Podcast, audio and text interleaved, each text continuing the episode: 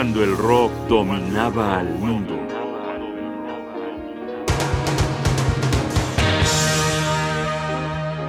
Clásico y progresivo.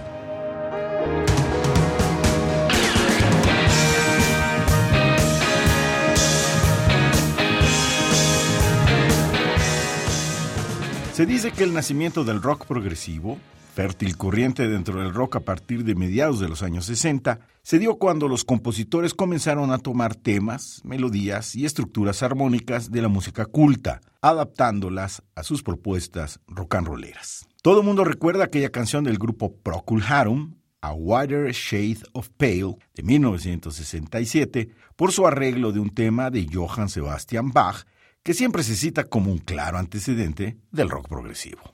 La comunión del rock con la música clásica, por supuesto, nacía en las partituras, pero su motivación no era puramente musical.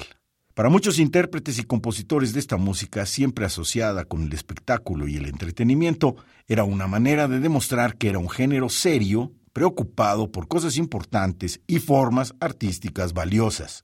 Era la música que le enseñábamos a nuestros papás y sus amigos intelectuales cuando ninguneaban al rock diciendo que era un género muy menor de melenudos rebeldes idolizados por multitudes sedientas de idolizar lo que fuera.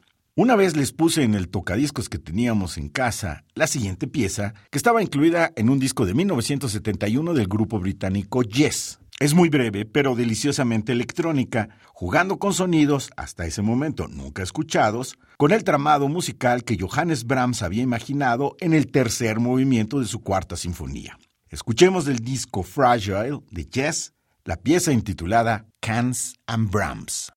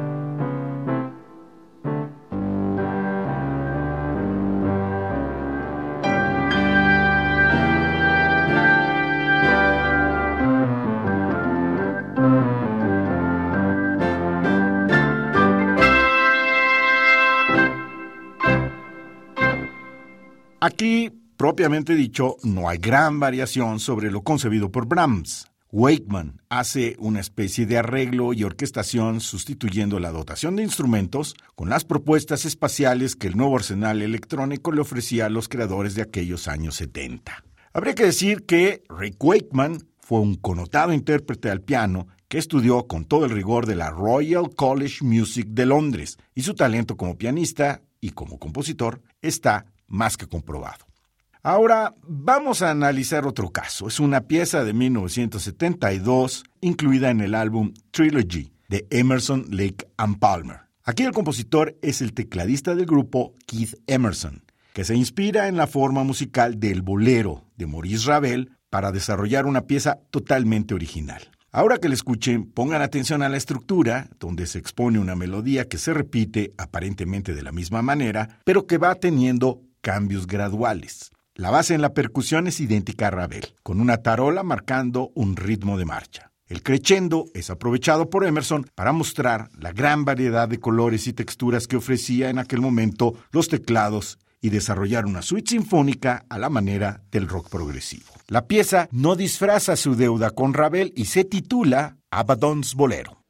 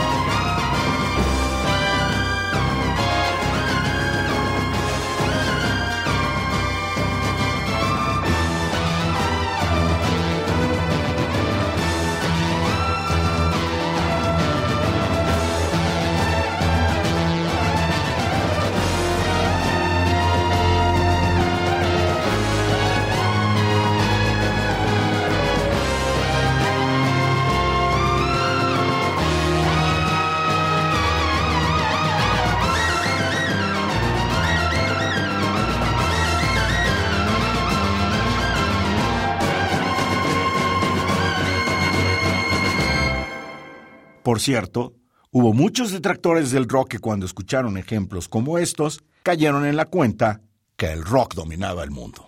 Un programa de Radio UNAM, producción y realización Rodrigo Aguilar, guion y conducción Jaime Casillas Ugarte.